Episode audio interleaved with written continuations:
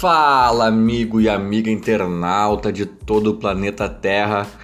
Começando aqui mais uma edição, então mais um episódio do podcast Pitacos do Von.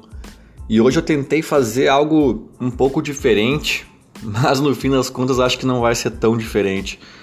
É, geralmente eu pergunto no meu Twitter, né? Ah, o que vocês querem que eu comente no, sobre que assunto, sobre que questão vocês querem que eu comente no, no podcast? Aí o pessoal deixa ali perguntas ou opiniões e eu comento em cima. Aí hoje eu pensei assim, cara, eu vou fazer um pouco mais curto esse episódio, talvez, né? Em relação aos últimos.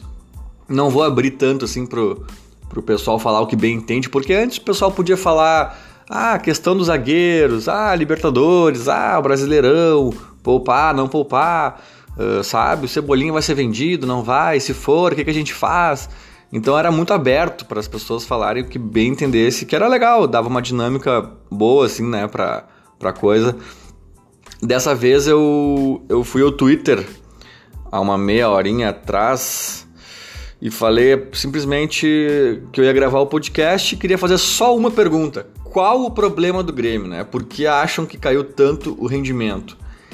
E aí, para minha surpresa, em meia hora já chegamos a 51 respostas. Geralmente a gente chegava a 30, 40 nas últimas vezes ali, né? Com, com, com o tweet pedindo participações mais abertas, mais. E só que dessa vez o pessoal veio, eu acho que, eu acho que até o eu comecei a gravar aqui agora mais rápido que as últimas vezes, né? E em pouco tempo já chegamos a 51, 51 respostas. Eu não sei se eu vou conseguir ler todas, né? E provavelmente vão chegar mais que eu nem vou conseguir ver. Mas, já entrando no assunto, é, um pouquinho antes aqui de, de começar a ler os comentários do pessoal, é, minha opinião sobre esse momento horroroso do Grêmio, né? Que o Grêmio vive esse ano horroroso, né? Que salvo por um galchão que salva até a segunda página, né? Se a barca continuar afundando, ela afunda com galchão e tudo, não, não serve para não serve de boia para grandes para grandes catástrofes. Uh, mas a minha opinião é o seguinte: eu sempre digo, né, quando eu, quando eu jogo futebol, né, é, tô cada vez jogando menos, mas, mas sempre que eu joguei futebol, eu joguei muito tempo de centroavante e não nunca fui dos bons, assim, sabe? Nossa, o cara é o, né? Mas eu me considero cumpridor, assim, é, principalmente de cabeça, fazia uns golzinhos de cabeça na, no colégio, né? fiz gol em semifinal de cabeça, nos classificando para final, fiz algumas coisinhas assim. E, e eu sempre dizia pro, pros meus companheiros de time assim, cara, eu não sou bom, mas tem uma coisinha que eu sinceramente acho que eu sou muito bom, que é movimentação, sabe? T tanto defensiva, claro que ali para um centroavante não é a grande questão, mas, mas também tem que dar uma ajudada, né? E principalmente ofensiva, assim. Eu direto conseguia me desvencilhar dos, dos, dos marcadores, eu direto, quando o time vinha atacando com mais gente, com os meias ajudando no ataque, ou um lateral abrindo, eu conseguia sempre me colocar em posições uh, estratégicas, a várias dessas vezes até livre de marcação. E muitas vezes a bola não vinha, né? O cara chegava lá, eu tava livre no, dentro da área, o cara chutava e batia no zagueiro e era escanteio, sabe? Isso me irritava um pouco, porque. Cara, por mais que o cara seja ruim, cara. Tipo, eu era, eu era o Jael, vamos botar aí. Cara, se tu largar 10 bolas no pé do Jael, ele vai fazer dois gols pelo menos, entendeu? Ah, vai errar oito? Vai, mas tá, tá lindo. Se fizer dois, tá lindo, né? Então, era, era essa a minha questão. E, e eu digo mesmo sobre eu falei tudo isso para fazer uma, uma, uma, analogia que eu digo o mesmo sobre. Uh, não é bem análise tática, mas assim, analisando o time do Grêmio. Ah, porque tem gente que, que, que justifica esse mau momento por questões táticas, porque a gente não tem meia, porque né, falta isso, falta aquilo, laterais. Bom, a questão da zaga nem se fala. Eu acho que tudo isso com certeza pode estar amarrado, pode estar ligado e contribui. Talvez não seja um grande motivo, né? Especificamente, assim. Mas eu, o que eu falei de, da minha atuação como, como jogador, cara, eu posso ser ruim, mas nisso aqui eu acho que eu, eu isso aqui eu acho que eu faço bem. Eu digo mesmo para para questão de análise tática, análise do desempenho, não é desempenho, análise do, do time, como ele tá jogando, como tá.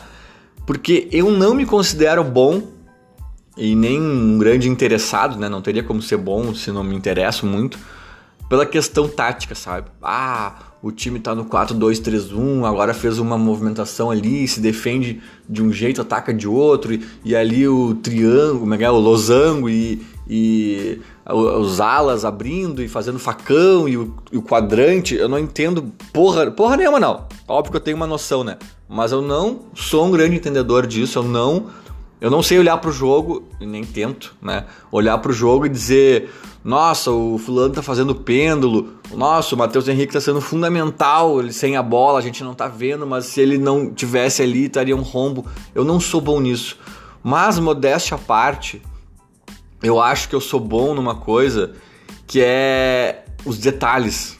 Eu sempre fui aquele cara que, que desde pequeno ia ao Olímpico com meu pai e ficava perguntando: pai, por que, que tem aquela ambulância lá? Eu quero, quero, os caras não vão pisar nos passarinhos.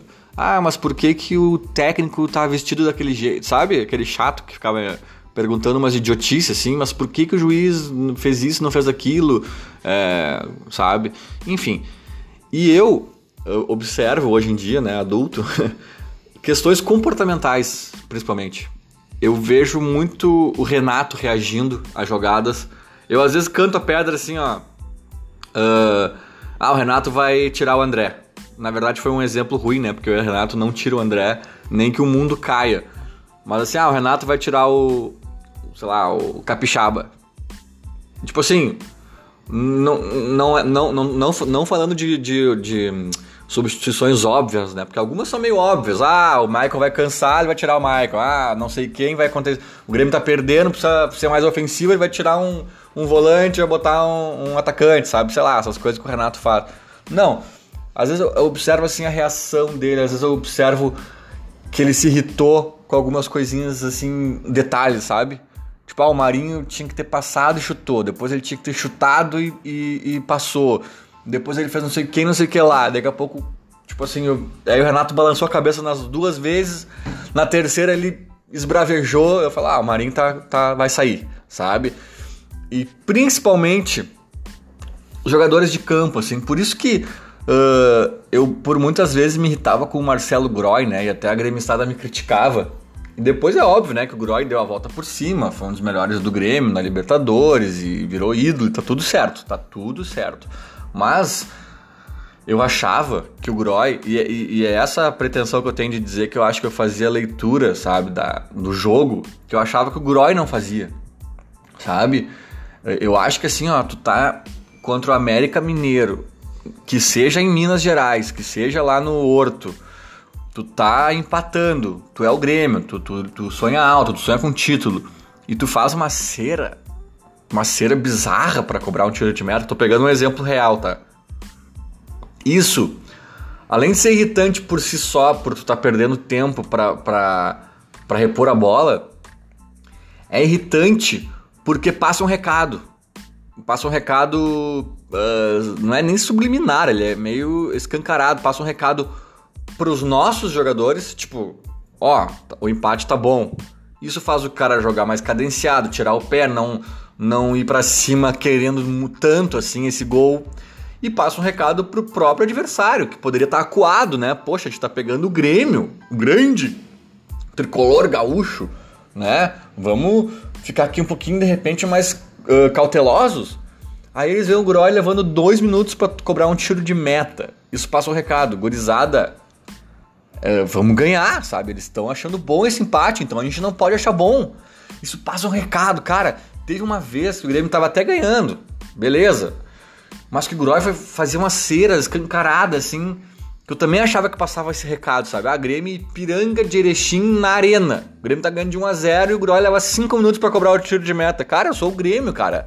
Eu sou o Grêmio, os caras são Ipiranga, com todo respeito ao Ipiranga. A gente é o Grêmio, sabe?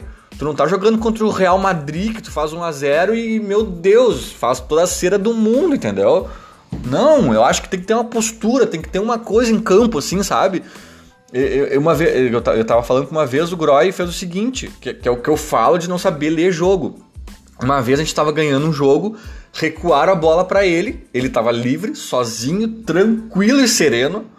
É, e ele pegou, ficou segurando a bola com os pés, né, perto da saída da área ali, né, bem adiantado assim, na, fora do gol, uh, matando tempo. Matando tempo, eu digo assim, 5 segundos ele ganhou, tá? Esperando, esperando o adversário vir fazer uma pressão para ele, né? Só que a bola foi recuada, ele não podia pegar com a mão. O que que aconteceu? Eu lembro direitinho desse episódio. Ele ganhou 5 segundos fazendo cera, entre aspas, segurando a bola com os pés. O atacante adversário veio correndo fazer pressão nele. Ele se apavorou e chutou a bola para a lateral chutou a bola para. Isso é não saber ler o jogo. Cara, beleza, tu tá ganhando, tu quer fazer tempo. Mas, meu, tu vai ganhar muito mais tempo se tu tocar. Tinha um, algum zagueiro, algum lateral aberto ali, livre, sabe? Pega a bola antes do atacante chegar em ti, te pressionando, toca pro teu zagueiro, pro teu lateral e sai jogando. Ou, beleza, tu não quer fazer isso por algum motivo obscuro, não sei qual, dá um bago pra frente dá um bago para a área adversária, para o meio do campo, sabe? Que daí tem a chance de, de, algum jogador nosso recuperar a bola. E aí sim tu ganha mais tempo. Tu mata tempo no ataque, sabe? Nem que não faça gol, mas tu mata tempo sem correr risco. Aí ele ganhou 5 segundos e tocou a bola para lateral, criando uma jogada na linha de quase na linha de fundo ali do, do nosso gol, sabe? Então, uh, esse tipo de coisa, sabe? Que eu, que eu acho que eu observo muito e eu tenho observado isso no Grêmio, nesse Grêmio atual. Esse Grêmio de 2019, uh, eh, sobretudo né, Brasileirão, Libertadores, jogos, jogos que realmente são mais encorpados, né, não, não são gauchão. E, e tá diferente. O Grêmio tá diferente. O Renato tá diferente. Os jogadores que já estavam aí estão diferentes. E isso não, não tá nada bom. Tá um diferente ruim tá um diferente. Eu vi esses dias, uh, aliás, talvez hoje até, eu vi alguém na Sport TV dizendo que, falando de um, de um gol que o Grêmio tomou e acho que contra o Libertar, que foi de contra-ataque, o Grêmio perdeu a bola no ataque e maioria dos, a maioria dos jogadores não voltou. Alguns baixaram a cabeça assim e falaram: ah, azar, sabe? Vamos ver o que acontece. Isso é, é talvez, na minha opinião, né, antes de entrar aqui nos comentários de todo mundo, é o grande problema do Grêmio. É essa postura, sabe? É essa. É essa. Ah, tranquilidade, tá tudo bem. A gente já foi, uh, né? Pentacampeão da Copa do Brasil, tricampeão da América. Nossa, o que, que vocês querem mais, sabe? Isso é preocupante. A começar e talvez principalmente pelo Renato. E esse é o problema, porque o Renato é o mestre, o rei de dissolver esse, esse sentimento, né? De injetar ânimo nessa gurizada. E se ele tá, né, uh, envolto nesse sentimento de melhor futebol do Brasil, eu sou o cara, tenho uma estátua, eu sou o ficha 1 da seleção, o Flamengo tá querendo dar um dedo para me contratar, aí preocupa aí preocupa, sabe? Porque esse Grêmio tá lembrando muito aquele Grêmio de 2016, primeiro, primeiro semestre de 2016, pré-Renato, pré-Edilson, pré-Kahneman, né? Que era um Grêmio irritante. E aí eu lembro, por exemplo, desse Grêmio, que eu falo que eu, que eu, que eu posso não ser bom analisando táticas e tal, e movimentações, mas esse Grêmio de 2016, eu lembro de várias coisas que me chamavam atenção, não é só o Groy, eu tô dando exemplo aqui do Groy porque, né, é mais fácil assim, mas a gente estava no churrasco na casa de um amigo para ver o Rosário Central contra o Grêmio, né? Na, nas oitavas, era oitavas, se eu não me engano. Enfim, no mata-mata, acho que era oitavas da Libertadores de 2014, se eu não me engano, ou 13, não, 14, não, 16 mesmo, 16, claro. Foi com o Roger Machado, pré-Renato. Pré 2016, que o Grêmio perdeu na Arena e perdeu na Argentina. E antes do jogo começar, eu comentei com alguns amigos, assim, todo mundo concordou. Era revoltante a postura do Grêmio. Assim, ó, a gente teve amigos que foram, né, até, até a Argentina pra, pra, pra ver o jogo. E eles ficaram revoltados também, pegaram carro, horas e horas de viagem, perrengue e tal. E os jogadores não cumprimentaram a torcida. Sabe? Os caras estavam de férias na, na, na, Disney. Entraram em campo rindo. E aí e foi esse o comentário que eu fiz com meus amigos. Eles entraram em campo rindo, aí tava ali. Tu via ali os times na form, formação já de, de saída de jogo, assim. Era o Douglas rindo com não me lembro quem, assim, os dois conversando e rindo, sabe? Sendo que tinham perdido o jogo da arena já. Era, era uma peleia dura lá na Argentina. E os caras do Rosário Central, né? Incluindo o Montoya, né? Que jogava na posição dele, né? E hoje em dia o Renato só tenta ele fora de posição, mas esse é, esse é outro assunto. Os caras estavam assim, ó, paradinho ali, antes do, antes do juiz apitar, sabe? Faltava só tá comendo a grama, assim, sabe? Faltava só tá bufando, assim. Tipo, meio rugby, assim, sabe? Meio. Os caras concentrados ali, tipo, preocupados e, e, e, sérios, sabe? Sérios. Aí o Grêmio entra sem cumprimentar um torcedor que atravessou o, né, o país lá, pra, atravessou o país não, mas enfim, foi até lá prestigiar o time depois de uma derrota em casa. Os caras não fazem a mínima. Isso é falta de noção, sabe? Não é assim, ah, não cumprimentaram a torcida porque estavam bravos com a torcida, por maldade, ou porque uh, não estão nem aí pro torcedor. Não, não é deliberado, né? O Groy também não fazia aquilo da cera, no, que eu comentei agora, porque ele. Ah, ele não tá nem aí. Não! É porque é falta de noção mesmo. O cara não tem culpa, ele não tem aquilo sabe? Enraizado nele. Mas um cara que tá, que tá comprometido com aquele jogo, com aquele time, com, aquele, com aquela competição, com aquele. Cara, ele já entra em campo assim, meu Deus, a gente perdeu o primeiro jogo, vamos comer a grama nessa merda, gurizada. Vamos pra dentro desses loucos, já entra lá, vê a torcidinha lá no cantinho dos visitantes, já vai lá, vamos que vamos, né? Aplaude, mostra força e tal. Cara, não. Tu viu o Grêmio entrando num parque da Disney, sabe? Rindo. Uh, ah, a torcida tá aí, não tá? Tanto faz, sabe? E eu acho que é isso que voltou ao Grêmio. Por motivos diferentes, talvez. Talvez justamente por esses títulos, né? Porque a gente fala, ah, mas a base do Grêmio é a mesma. Se a gente for olhar, mais ou menos, né? Porque assim, ó, Libertadores o Michael não foi o cara da Libertadores, o Michael não jogou Libertadores. O Michael botou aquela faixa por causa dos companheiros dele. Né? Era Arthur ali, Jailson, Michel, enfim. Então, não é o Michael. Aí tu diz, ah, mas 2016 o Michael foi fundamental. E aí eu concordo. O Michael foi um dos grandes nomes da, da Copa do Brasil. Só que é o Michael com três anos a menos. Né? É o que eu digo, é, eu sempre falo. Ah, uma, uma empada é, é sempre uma empada. Não. Se tu tiver dois dias sem comer e te derem uma empada, essa empada, ela tem um gosto, ela tem uma... Ela, ela representa algo muito bom, muito melhor. Muito melhor. Imagina, fica dois dias sem comer e come uma empada. Aquela empada vai ser algo dos deuses. Agora, almoça, espera meia hora e come uma empada. É, tá, ok, empadinha aqui e tá. tal. Aí em seguidinha come outra. E, e, e, depois come uma terceira. Essa terceira empada pode ser a mesma empada, mesmo sabor, mesmos ingredientes. Ela não se compara com a primeira. Então, assim, ah, é, é, é, é uma base muito parecida. É, mas assim, eu vou pegar o exemplo da zaga, porque eu acho que a zaga, né, os, os únicos zagueiros que a gente tem praticamente, não são o problema. Eu acho que Jeromel e Kahneman estão, estão, estão bem, não estão, não é o problema da temporada. O problema é não ter reserva para eles, né? Mas isso é outro papo. Mas mesmo assim, Jeromel e Kahneman. Vamos pegar o Jeromel, Vou pegar só o Jeromel, tá? Quem era o Jeromel de 2016?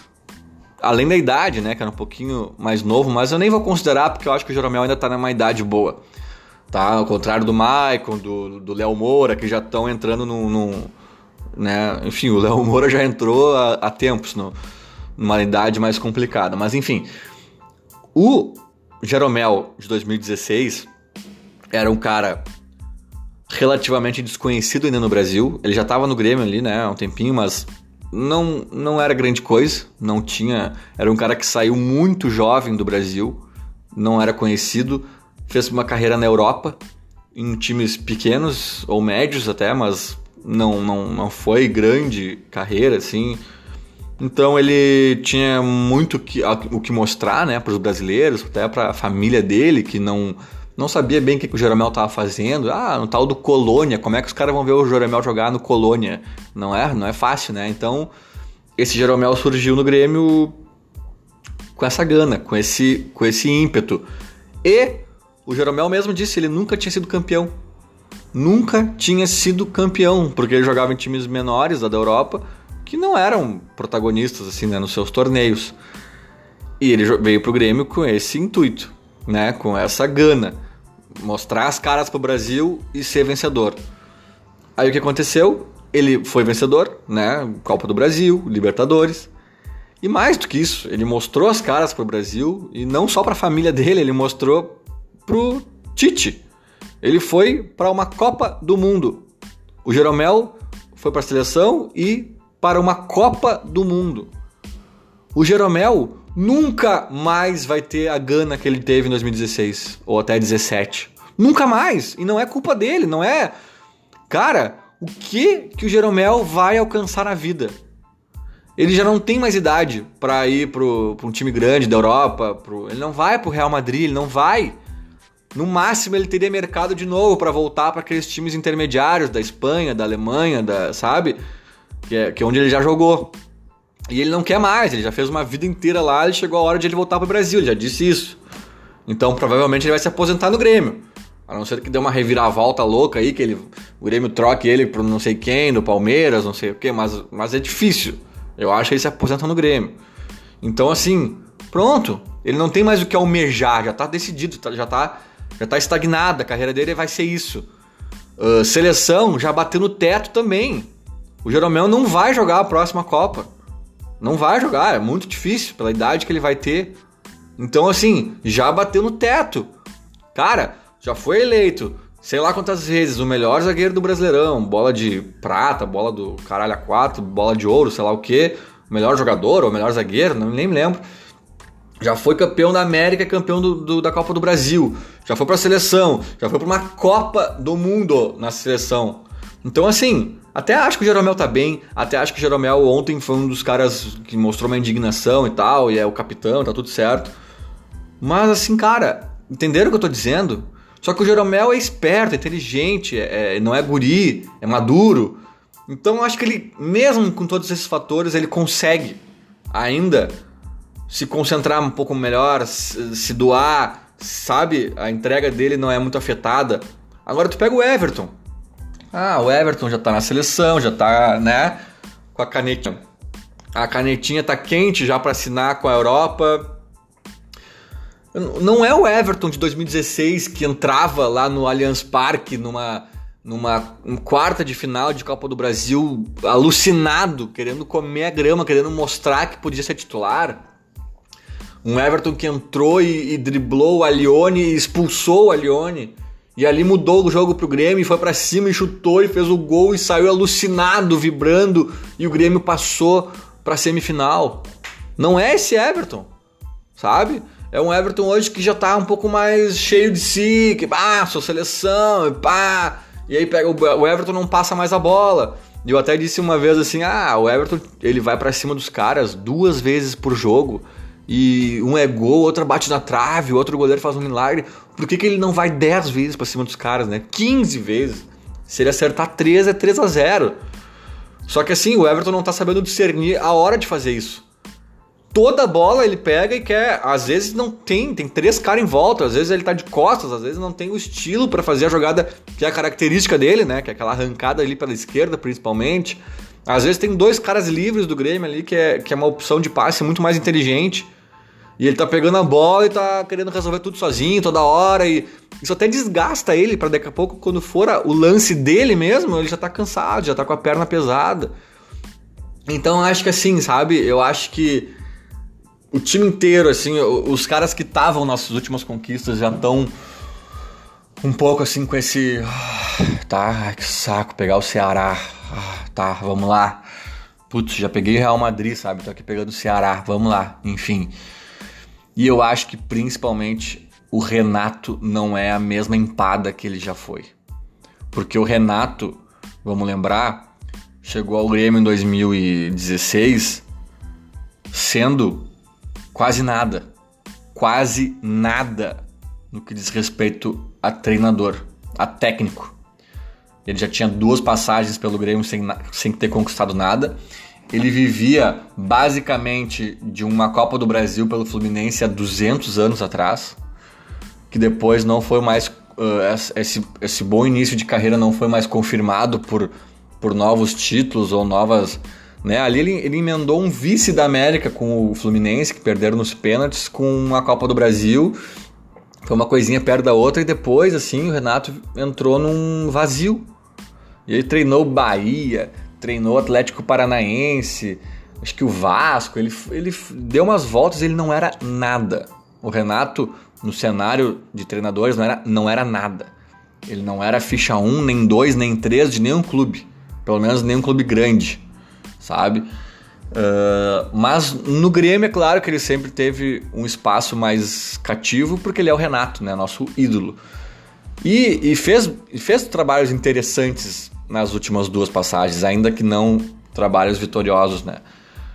Dito tudo isso, Renato chega ao Grêmio com muitos méritos, nos dá uma Copa do Brasil, né? Ele muda aquele, aquele aspecto do Grêmio de 2016 meio, meio molenga, meio, ah, tudo bem se ganhar, se perder. Só que ali também tinha um Renato que era ridicularizado porque não estudava, um Renato que ainda com a pecha de fanfarrão, de ah, boleirão, não sei o que, só, é só motivador, tinha tudo isso, tinha tudo isso. E o Renato, ele é orgulhoso, ele é orgulhoso. Ele veio pro Grêmio nessa última uh, passagem e ele não, não, não, não, não foi do mesmo jeito das últimas vezes. Ele, ele mesmo disse: dessa vez eu vou levar a sério. Ele estudou, sei lá o que, é que ele fez, ele se concentrou, ele viu partidas de futebol, analisou, ficou em casa, é, enfim. Foi um Renato diferente e, claro, mais maduro, né? Que isso aí nem é questão de escolha dele, ele estava mais maduro, porque ele amadureceu, a vida deu experiências, deu idade para ele. E esse Renato estava querendo provar. De repente, esse Renato ganha uma Copa do Brasil, quebra um jejum histórico do Grêmio, estava enchendo o saco da torcida, vira mais ídolo do que já era. Não satisfeito, conquista a América, sem falar na retomada do Gauchão, né? Que é bem menor, mas também já fazia um tempo considerável. O cara ganha uma estátua merecida, não estou aqui criticando a estátua, ganha uma estátua Recebe também elogios calorosos do Brasil inteiro. O melhor técnico do Brasil seria o Renato. Renato, porque o Renato, porque o Renato, porque o Grêmio. Olha só que futebol, que isso, que aquilo. E aos olhos da mídia do centro do país, não sou eu que estou dizendo, o Renato vira um grande candidato a ficha 1, ficha 1 em caso de demissão do Tite. Ou o Tite pedir o chapéu ou pedirem o chapéu dele, né? É, fora o assédio do Flamengo, né? As fortunas envolvendo esse assédio. Então o Renato muda de patamar, né? O Renato que aprendeu muito das duas primeiras passagens do Grêmio para a terceira, agora vive um novo cenário. Porque ser técnico era um cenário meio novo para ele, né? É um técnico jovem e tal. Então ele errou muito em 2010, errou muito em 2013, enfim. Mas foi aprendendo com esses erros. Em 2016 ele pá, emplacou. Agora o Renato tem que aprender de novo as como ser um técnico por cima, como ser um dos grandes nomes de treinadores do Brasil, como ser elogiado pela imprensa, como, sabe? Como ser levado a sério, porque ele, por alguns uh, comentaristas, ele nem era levado a sério como treinador. Ele era, né, ah, motivador, hahaha. Eu discordo, eu discordo, mas eu tô dizendo que isso é um fato, acontecia. Eu discordando ou não, acontecia. E agora ele tá em outro patamar e parece que ele não tá sabendo lidar. Não tá sabendo lidar.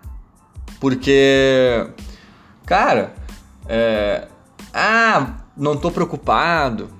Aí perde para não sei quem, é o melhor futebol do Brasil. Renato, acorda, velho. Já quando fala, quando a imprensa do centro do país falava isso, dava para discutir se era verdade ou não. Para começo de conversa, não era uma verdade absoluta e irrefutável. A gente podia discutir, mas realmente o Grêmio estava merecendo esses elogios. Futebol é dinâmico, meu velho. Tu sabe melhor do que eu, sabe? O futebol é dinâmico. O Internacional, nosso rival, não foi campeão da América, tricampeão da América em 2015 por um detalhe, por um detalhe, cara, sinceramente.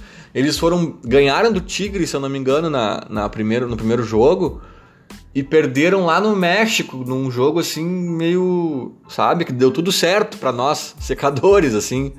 Tipo, Jefferson faz aquele gol contra absurdo e tal.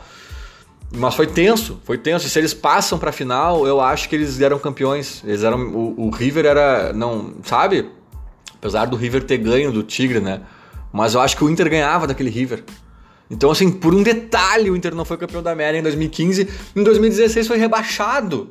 Em 2016 foi rebaixado. O futebol é isso. O futebol é isso. O Grêmio voltou de uma Série B e quase foi campeão brasileiro no ano seguinte. Então, assim, o futebol é dinâmico. E o Grêmio perdendo peças a, to, a cada ano. Eu, eu disse no meu Twitter, né? Todo ano o Grêmio tá pior. Eu falei desde 2017, mas há quem diga desde 2016. É que é, é, é, meio, é meio complicado tu criticar né, um time campeão da América. Mas para muita gente o de 2016 era melhor. Se tivesse pego o Real Madrid com aquele de 2016, e Pedro Rocha, e não sei o que, e Wallace, e Douglas voando, e sabe? Tem muita gente que diz que o de 2016 era melhor. Mas vá lá, desde 2017, então o time está caindo de qualidade, perdendo peças importantes e não sabendo contratar, não sabendo repor. Sabe? Aí, aí perde qualidade.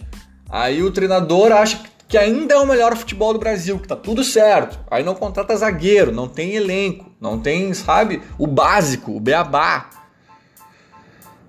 E aí eu acho que entra um pouco essa, essa ressaca dos títulos, sabe? Que eu falei, os jogadores, ah, contra-ataque pros caras, deixa se o Jeromel resolver, resolveu, se não resolver, foda-se, sabe? Eu acho que. E não é deliberado, acho que ninguém fala assim, ah, foda-se, eu vou, não vou voltar esse lance aí, se tomar o gol tomou. Ninguém pensa assim. Ninguém pensa se perder, perder, tá tudo bem. Não. Tenho certeza que todos os jogadores do Grêmio querem ganhar e não pensam deliberadamente em tirar o pé ou não voltar nesse contra-ataque. Ou... É inconsciente. É inconsciente. Por isso que eu contei toda aquela ladainha do Jeromel. O Jeromel de 2016 não é o de agora, sabe? Talvez o de 2016 colocasse a cabeça no pé de um zagueiro e tomasse um chute na cara para evitar um gol. Talvez o de hoje não. Porque o de hoje tá com outra, sabe? Tipo, ah, o Grêmio não está concentrado. Sabe que eu cheguei a pensar que talvez não seja esse o problema? Talvez o Grêmio esteja concentrado até, pelo menos nos últimos jogos, né? Depois de toda a mijada que eu vi da, da imprensa, da torcida, talvez o Grêmio esteja concentrado. Mas talvez o Grêmio esteja concentrado como alguém que está concentrado jogando Candy Crush no celular. Porque tu pode jogar Candy Crush concentrado ou jogar distraído, olhando a televisão, conversando com alguém, sabe? E se tu estiver jogando distraído, sem foco, tu vai jogar pior. Tua chance de ir mal aumenta. Se tu jogar concentrado, tu vai melhor. Tu tá ali focado naquilo. Só que talvez o Grêmio esteja concentrado jogando Candy Crush no celular, jogando um joguinho de celular. E talvez os adversários estejam pegando o Grêmio concentrados como quem tá tirando o pai da forca. Concentrados como aqueles caras que atravessam ah, de um prédio ao outro em cima de uma corda, sabe? Carregando um bambu, sei lá o que, na, na, nas mãos, assim, para se equilibrar. É outro tipo de concentração, sabe? É outro tipo de sangue no olho. Então, ah, o Grêmio tá concentrado, tá, tá sim, ninguém ali tá pensando na morte da bezerra, ninguém ali tá, tá entrando no jogo pra, a passeio. Mas, ah, tô concentradinho aqui. Uhum. Não, não, tô ligado, o zagueiro correu aqui por trás, eu vou ali pegar ele. Lá, lá, lá, lá, lá, lá. Opa, ele foi mais rápido, sabe? Talvez seja isso. Ah, já ganharam tudo, velho. Já, já subiram no caminhão do bombeiro. A cidade parou para receber esses caras, sabe? Talvez seja por aí. É, e, é, e eu repito, é, inconsciente. Não é deliberado. Tu nunca mais vai conseguir ter o Everton de 2016. Cheio de sonhos, cheio de anseios, cheio de medos, cheio de, de vontade de mostrar o seu valor. Que entrava em campo assim, pela família dele, por ele, pela, pela sabe? Puta que pariu, tem que ganhar essa merda, velho. Sai da minha frente que eu sou o Everton, vocês vão ouvir falar de mim. Agora não, agora a gente tem o Everton da seleção. Sabe? Que joga muita bola, que eu acho que 90% dos nossos gols devem passar por ele. Mas que já tá ali com outro comprometimento, com outra malemolência, tipo, ah, tá, toca pra mim que eu resolvo. Sabe? E isso afeta todos os caras que já estavam nos títulos. E os caras que não estavam, eu acho que a gente não tem ninguém, uma personalidade Edilson, Kahneman, sabe? Para não citar só o cara que saiu, né? O Kahneman, eu acho é um cara que ainda mantém essa chama acesa, como poucos. Agora, tu vê o Matheus Henrique, craque. Matheus Henrique é craque, vai jogar muita bola ainda na vida.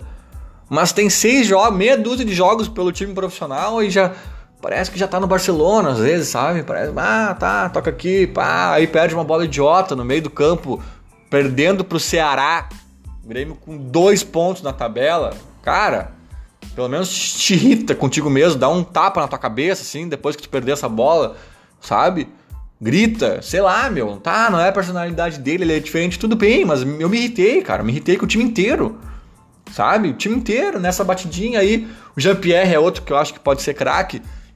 Nem, nem jogou, né, contra o Ceará agora ontem, mas.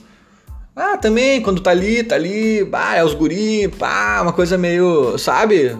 Vamos jogar essa bolinha. E o Grêmio, para fechar aqui, antes de passar por alguns comentários, o Grêmio joga futebol. E só. E é pouco. O Grêmio tem que aprender a competir competir. Competir é sentir o jogo, é entrar no jogo, é, é, é, é, é diferente. Eu, eu dei o exemplo, o Grêmio jogou ontem sete minutos com o goleiro do Ceará, finalzinho do primeiro tempo, o goleiro do Ceará mancando. O goleiro do Ceará não conseguia caminhar direito. Tanto é que no intervalo ele foi substituído. Ele ficou em campo de teimosia, sei lá. Mas ele estava nitidamente mancando, ele não conseguia parar em pé o Grêmio não chegou perto da área do Ceará. Cara, não tem um nego velho ali no, no time pra dizer, gente, pega a bola e alça pra área. André, te enfia na área e vambora, velho. Vamos, vamos alçar a bola na área que esse louco aí não vai sair mal. Já tinha saído. Na verdade, mesmo. Deixa eu pensar se. Não tô falando besteira. Não, acho que não. É que ele se machucou umas duas vezes, então eu não sei bem qual foi a, a, a derradeira ali, mas talvez tenha sido até um somatório. Mas ele já tinha saído mal do gol umas duas ou três vezes antes de se machucar, ou pelo menos uma ou duas vezes antes de se machucar. Saiu todo errado, fora do tempo, hesitante. Sabe? Depois o cara tava mancando. O Grêmio não alçou uma bola na área. Não alçou uma bola na área. Ou assim, ó, pega a bola e chuta de longe. Chuta em gol pra, de fora da área. O goleiro é pesado, o goleiro tá manco sabe? Isso é competir, isso é, é, entender o jogo, é entrar no jogo, é, é ser inteligente. E o Grêmio, não, ah, tá, vamos jogar bola aqui, uh, movimentação, Matheus Henrique, dá o girinho, abre aqui na esquerda, capixaba, hahaha. Cara, para de jogar bola. Jogar futebol não vai levar a lugar nenhum. Jogar futebol tem tem 20 times fazendo no Brasileirão. Tem que competir, tem que começar a competir. É diferente, é tá com, não é só estar tá concentradinho, é tá mais do que isso, sabe? Tá, é tá enxergando além, é tá. Tipo, É tipo Jeromel na Copa do Brasil 2016. O Grêmio com um a menos. O Grêmio com um a menos. O Jeromel pega uma bola que ele intercepta o ataque do, do Atlético Mineiro lá no Mineirão. E o que, que ele poderia fazer ali se ele estivesse jogando bola? Chutar para lateral. Ou chutar, dar um bico para frente, chutar e se livrar do perigo. Deixa o goleiro deles pegar lá, o Vitor, e vamos embora. Não, o Jeromel pegou a bola, viu que tinha um corredor meio aberto na direita, viu o Cebolinha se mexendo pelo meio e disparou no último minuto do segundo tempo, depois de jogar sabe-se lá quantos minutos com um jogador a menos. O Jeromel disparou, abriu o caminho, cruzou e o Cebolinha fez o terceiro gol. Isso é competir. Isso é mais do que jogar. Esse é mais do que jogar. Mas enfim, falei demais. Vou tentar passar aqui rapidamente por um pelos comentários. Já estamos em 63 comentários. Eu não sei se eu vou conseguir abrir todos aqui, pelo menos os primeiros 50 e poucos estão abertos aqui. É, vai sobrar pouco tempo aqui para falar dos comentários, mas eu imagino que muitos vão né, ao encontro de tudo que eu, que eu vomitei aqui. O Nando fala o seguinte: muitas coisas. Acho que existe um desgaste entre Renato e direção na questão dos reforços. Tem também a soberba costumeira do Renato, que quando o time tá ganhando vira mais um folclore e quando tá mal fica um negócio meio que ridículo. Tem também a questão da falta de peças para o esquema do Grêmio. Não que não tenha bons jogadores, mas faltam jogadores para se encaixarem na forma como o Grêmio joga. Tanto que a falta do Ramiro e do Jailson é sentida de longe. Falta intensidade no meio-campo e sobra cadência. É, a intensidade é um negócio que me irrita, né? Me irrita. A intensidade eu não sei, eu posso estar sendo ignorante, mas eu, acho que é uma escolha. Não é assim, ah, não, esse jogador é intenso, aquele não é. Não, você vai dizer, ah, esse jogador bate bem falta, esse não bate. Esse é veloz, esse não é. Mas intensidade, cara, não existe. Eu acho que, acho que é escolha. E todos os times que nos ganham são intensos. Ah, a intensidade do Ceará nos primeiros minutos. Ah, a intensidade de não sei quem. E todos os times que são intensos contra, contra o Grêmio nos, complicam o Grêmio. E, e, nas vezes que o Grêmio consegue ser intenso contra alguém, complica o alguém. Então por que não é sempre a porra do intenso? Sabe? Por que, que não marca em cima, não, não, não sufoca os caras? Pelo amor de Deus, sabe? Ah, não dá pra ser intenso sempre, que uma hora. Ah, mas não é intenso nunca, sabe? Enfim. E aqui o Nando falou um monte de coisa, eu concordo, né? Eu acho que é por aí mesmo. É, que mais que ele falou? A soberba do Renato, uh, direção. Uh, ele falou na desgaste entre Renato e direção na questão dos reforços. Eu acho que o time do Grêmio foi mal montado, né? Como eu disse, ele tá ficando pior a cada ano, desde 2016 ou 2017. E as contratações acho que estão desequilibradas, não tem zaga, e contrata, não sei. E muita gente diz que é o Renato que contrata, né? Que ali. Muita gente aqui tá reclamando do Deco do, do, e do Duda Crefe, né? Alguns do Guerra também, mas principalmente do Duda. Principalmente do Duda Crefe e acho que o Deco em segundo lugar. Que eu até acho que também uh, são figuras que podem ser trocadas, talvez dê uma né, uma oxigenação boa para o clube ali. Mas eu não sei se é esse o grande problema, sabe? Nossa senhora, olha só, olha só nosso jogo contra o Ceará, culpa do Deco, culpa do Duda. Não, Duda Cref tem, tem sabe? Duda Cref fez aquele gol contra lá do Michel. Não, não é para tanto. É que, é que principalmente quando principalmente quando o Duda Cref dá entrevista, né, que a gente não gosta, eu não gosto da entrevista dele, acho que ele não, não se expressa bem fica muito mais irritante a presença deles ali uh, na derrota, nesse momento ruim. Mas eu não sei se é tão assim, sabe? Ah, é a culpa dele. Eu acho que a questão é que o Renato monta o time. O Renato veta, veta jogadores, indica e exige. Então, assim, eu acho que isso é meio amador, sabe? Por melhor que o Renato seja, uh, tem que ter um departamento profissional por trás disso. Tem que ter direção, diretor tem que ter também a questão, alguém técnico falando disso. Ah, a gente tem jogadores com tais e tais características, falta algum com essa. Eu acho que falta, acho que o número ideal de zagueiros disputando as competições que a gente tá é seis, é, é isso, aquilo, sabe? Falta profissionalismo. Não adianta o Renato ficar vetando, indicando o, o bruxo e. Não, não, sabe? Tipo, quantas vezes os treinadores. Uh, torcem o nariz para algumas contratações que dão muito certo ou indicam outras que dão muito errado. Então não dá para deixar tudo na mão de um cara só. O Renato tem outras. Outros. Uh, como é que se diz? Tem mais coisa com que se preocupar, né? Aqui o, o gordo, arroba gordo zoeira, ele diz que ainda tem uma certa soberba no ar. Ainda tem uma certa soberba no ar que dificulta ainda mais as coisas. É, já disse ali. Uh, meu xará Lucas Lucas diz o seguinte: conjunto. Jogadores que saíram: Arthur, Jailson, Ramiro, Groy. Comando de futebol incompetente e frouxo, Duda e Deco. Falta de planejamento nas contratações, acomodação e principalmente aceitação com naturalidade das derrotas. Essa conversa de melhor futebol do Brasil já deu. É, acho que eu falei sobre tudo isso, né? O Arthur Lima diz o seguinte: Renato extremamente teimoso em não testar um zagueiro de origem da base em jogos mais tranquilos como ontem. Rômulo Isdenil Cícero era para ser última opção de volante e tá na frente de Tassiano e Darlan.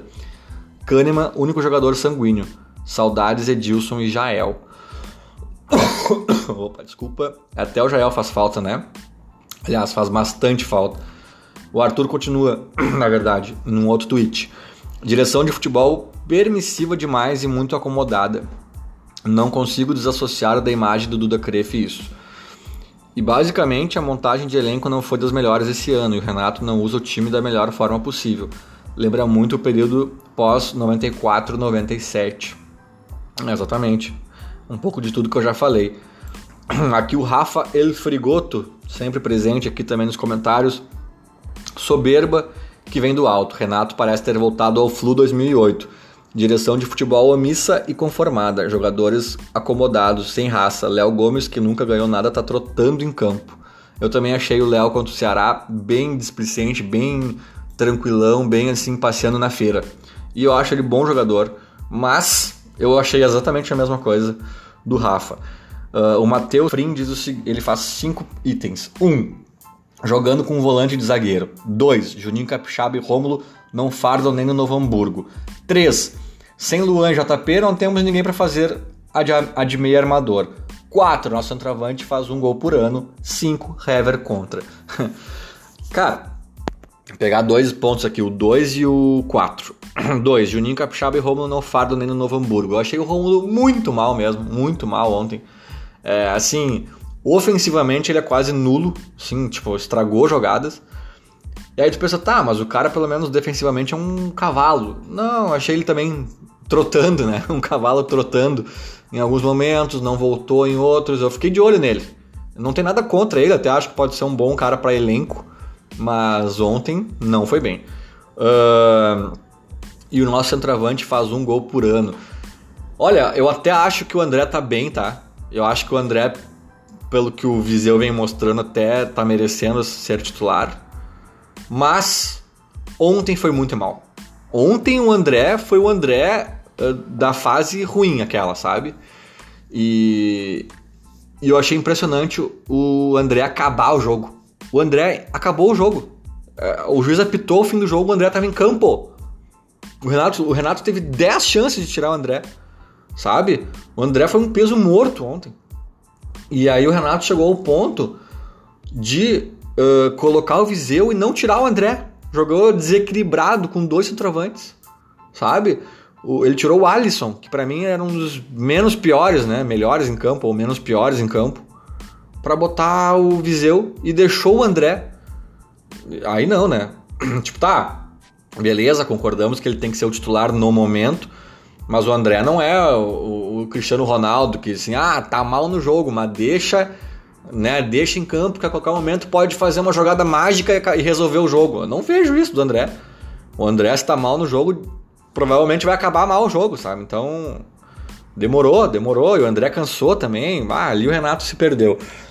Érico, fala o seguinte: soberba, falta de autocrítica e Duda Não tem como ir longe jogando sem ataque de fundamento, fora sem atacante, deve ser né, de fundamento, fora o Everton, e com dois zagueiros só.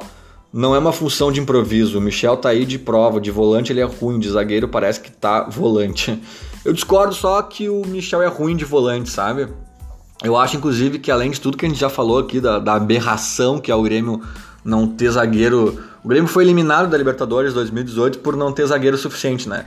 E o Grêmio, na metade do ano seguinte, consegue estar tá num quadro pior.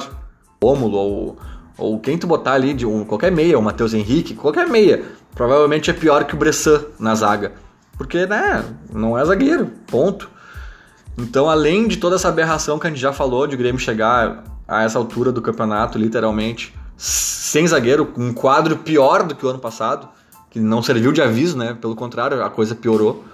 Além de tudo isso que a gente já falou, eu acho que um grande problema de colocar o Michel na zaga é perder o Michel no meio, cara.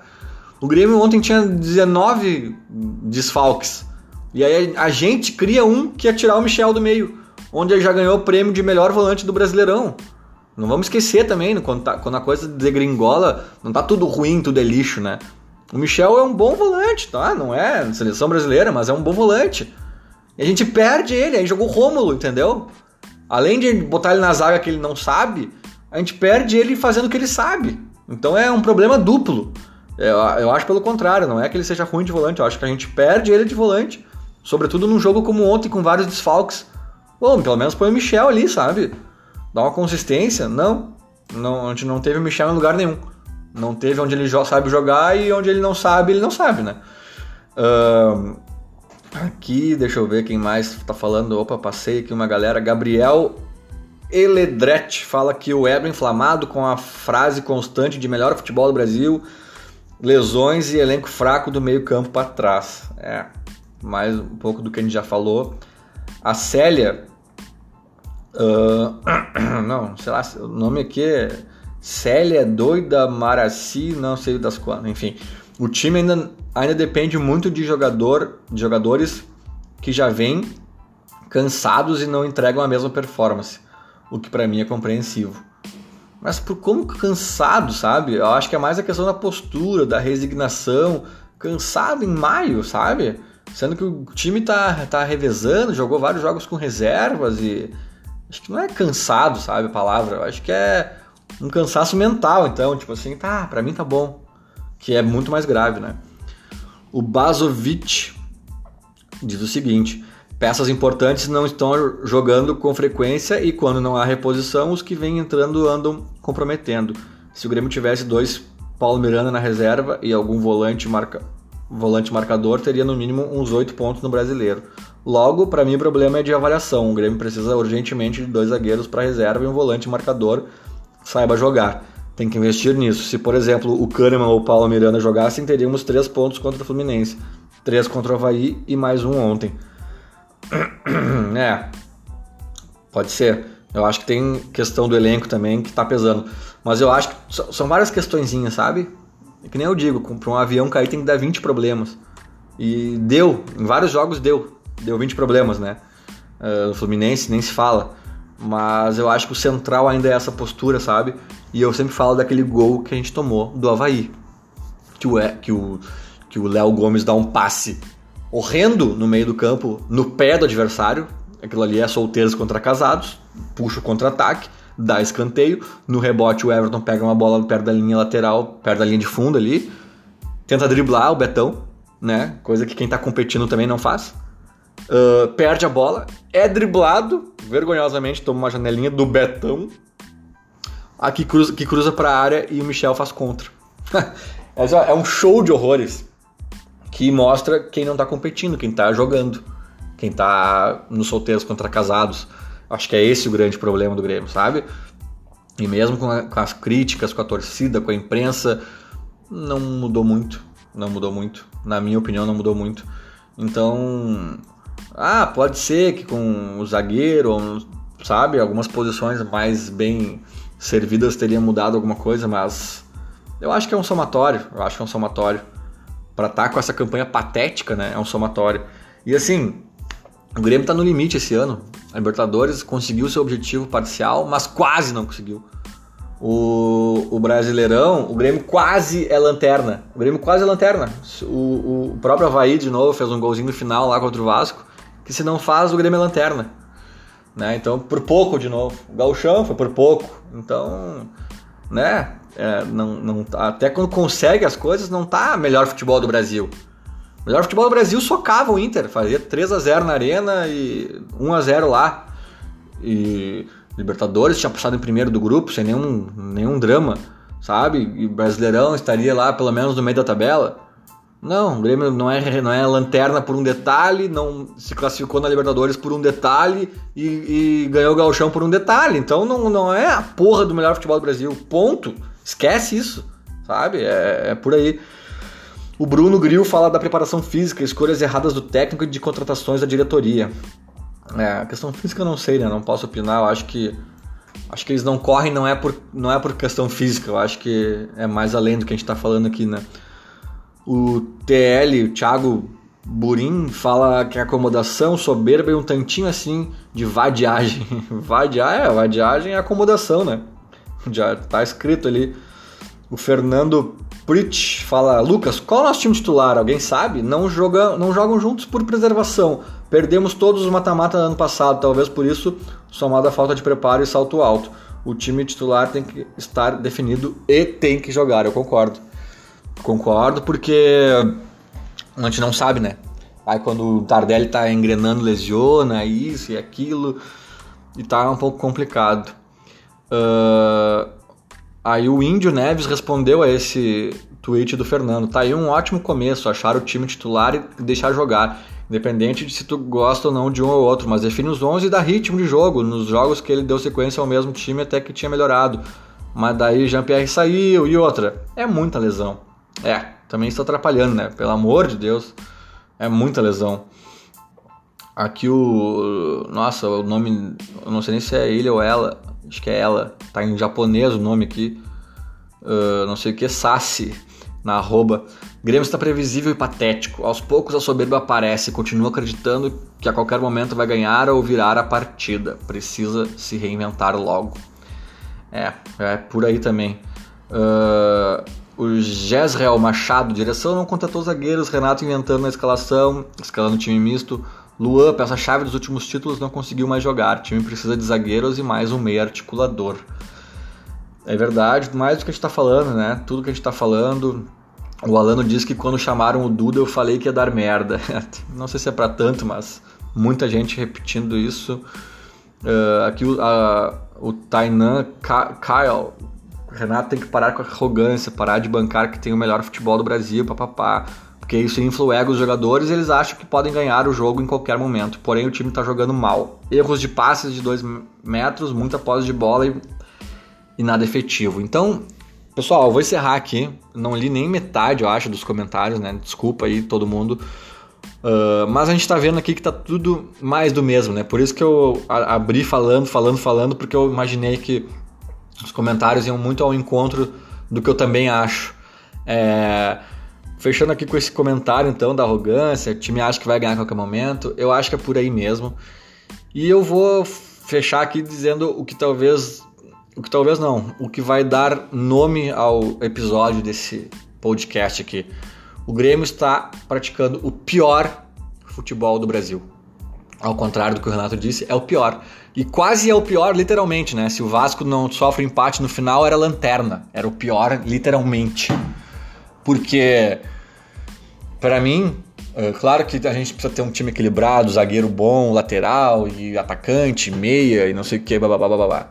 E técnico, né? Tudo certo. Mas, mas, para mim o futebol é competição.